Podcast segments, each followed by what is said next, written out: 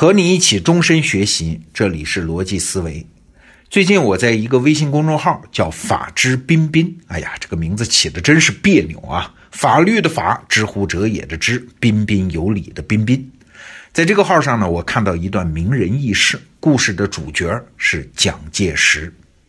我们都知道蒋介石的夫人是宋美龄啊，其实，在宋美龄之前，蒋介石还娶过一位妻子和两位小妾。蒋介石的结发妻子呢，叫毛福梅，毛夫人啊，当然是包办婚姻了。他们的儿子就是蒋经国，后来离婚了。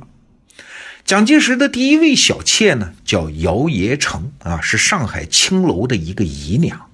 姨娘可不是妓女啊，是给妓女梳头打扮、给客人端茶送水的，算是青楼里面的丫鬟嘛。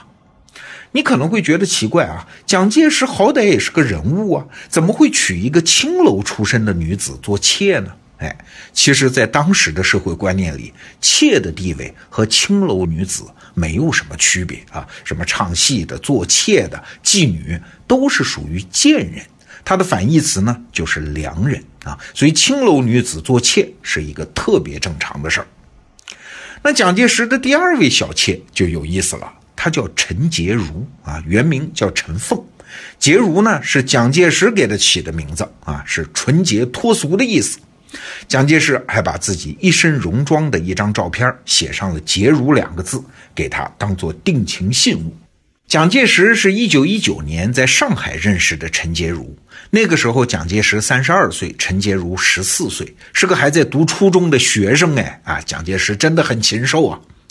两个人呢是在上海大财阀张静江家里偶然见的面，因为张静江有个小妾啊，跟陈洁如是闺蜜。哎呀，这一让蒋介石见着，那可不得了了啊！展开了各种追求，堵他家的门，写情书，什么招都使过。据说有一天，蒋介石还掏出一把弹簧刀。问陈洁如相不相信我的爱？要是不信的话，那我把这根手指头切给你啊，再用我的血给你写一封海誓山盟的情书，行不行啊？啊，追求之热烈，比现在的年轻人是有过之无不及。但是不管蒋介石追得有多狠，因为他家里有老婆嘛，所以陈洁如答应嫁给他，也一定是一个小妾呀。我们再强调一次啊，正经妻子和小妾当时呢地位是天差地别。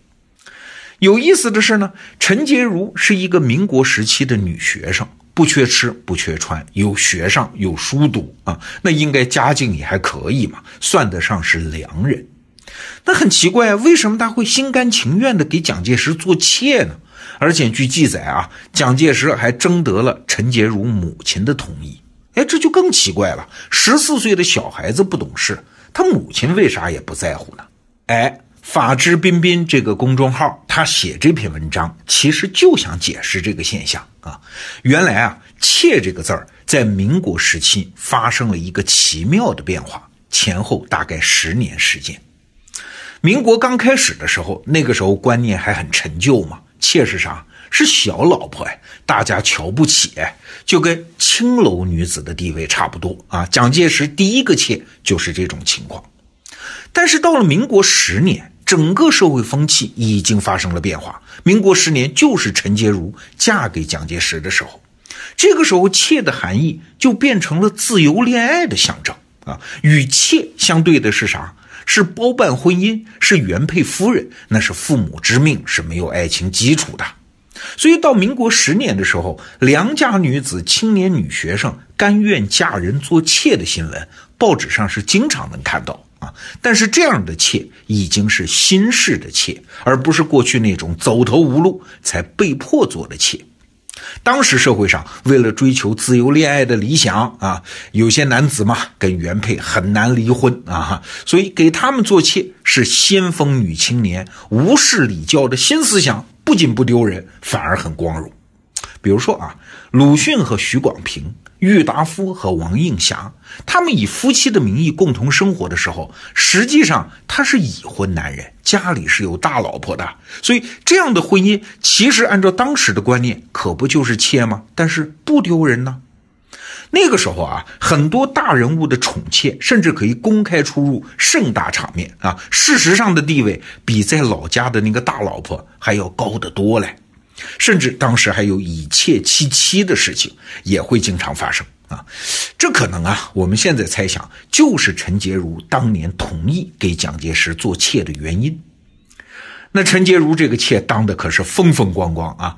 一九二四年的时候，蒋介石带着陈洁如出任黄埔军校校长。那在这个音频附录的文稿里，我给大家放了一张照片：三十七岁的蒋介石一身戎装，和陈洁如在校长办公室门前合影留念那张照片啊，大家有兴趣可以去看一看。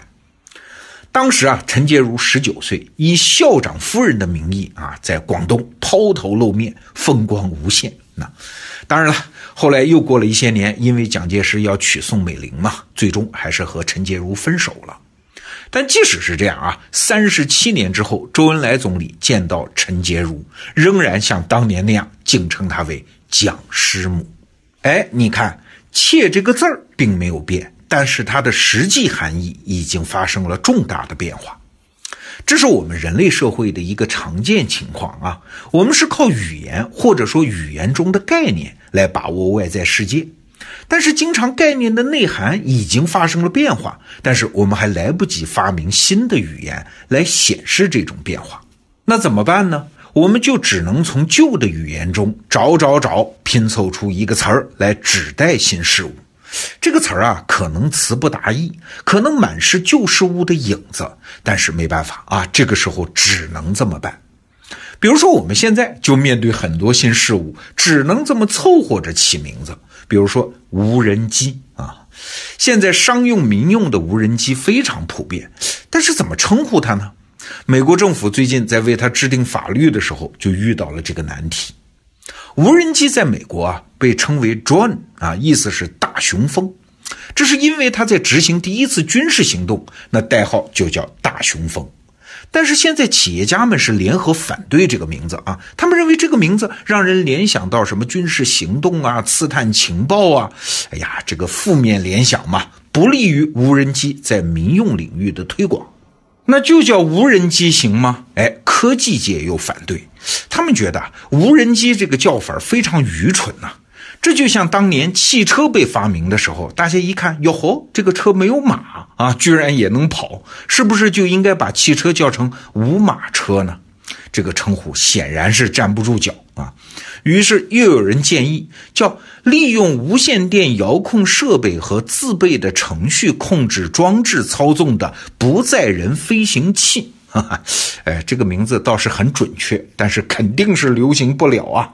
你看，旧名字总是新事物的壳，新事物它只有长大到一定的程度，它才能真正获得自己独占的那个名字，才能破壳而出啊。在此前呢，只能是这么凑合着。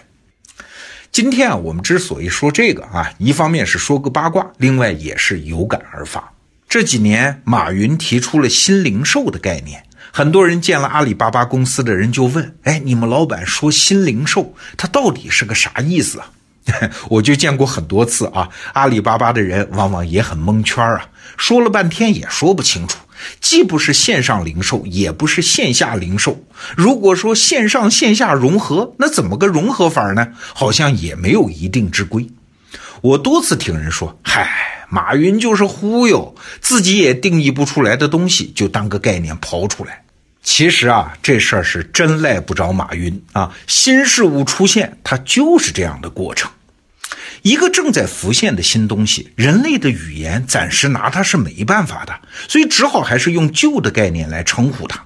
那如果这个时候有一些敏锐的人指着它说这是全新的东西，虽然他也起不出新名字啊，他也不知道它最精当的内涵到底是啥，他只能在旧名词前面加一个新字，管它叫新啥啥。比如说新媒体、新金融、新制造、新零售等等，哎，光是起出这么一个不伦不类名字的人就有巨大贡献，因为他在提醒我们注意一个正在萌动的胎儿嘛。哎，我们知道之后就可以为他催生、为他护持，在他身上找到我们自己的机会，为他的出生做好准备。啊，这有什么可指责和嘲笑的呢？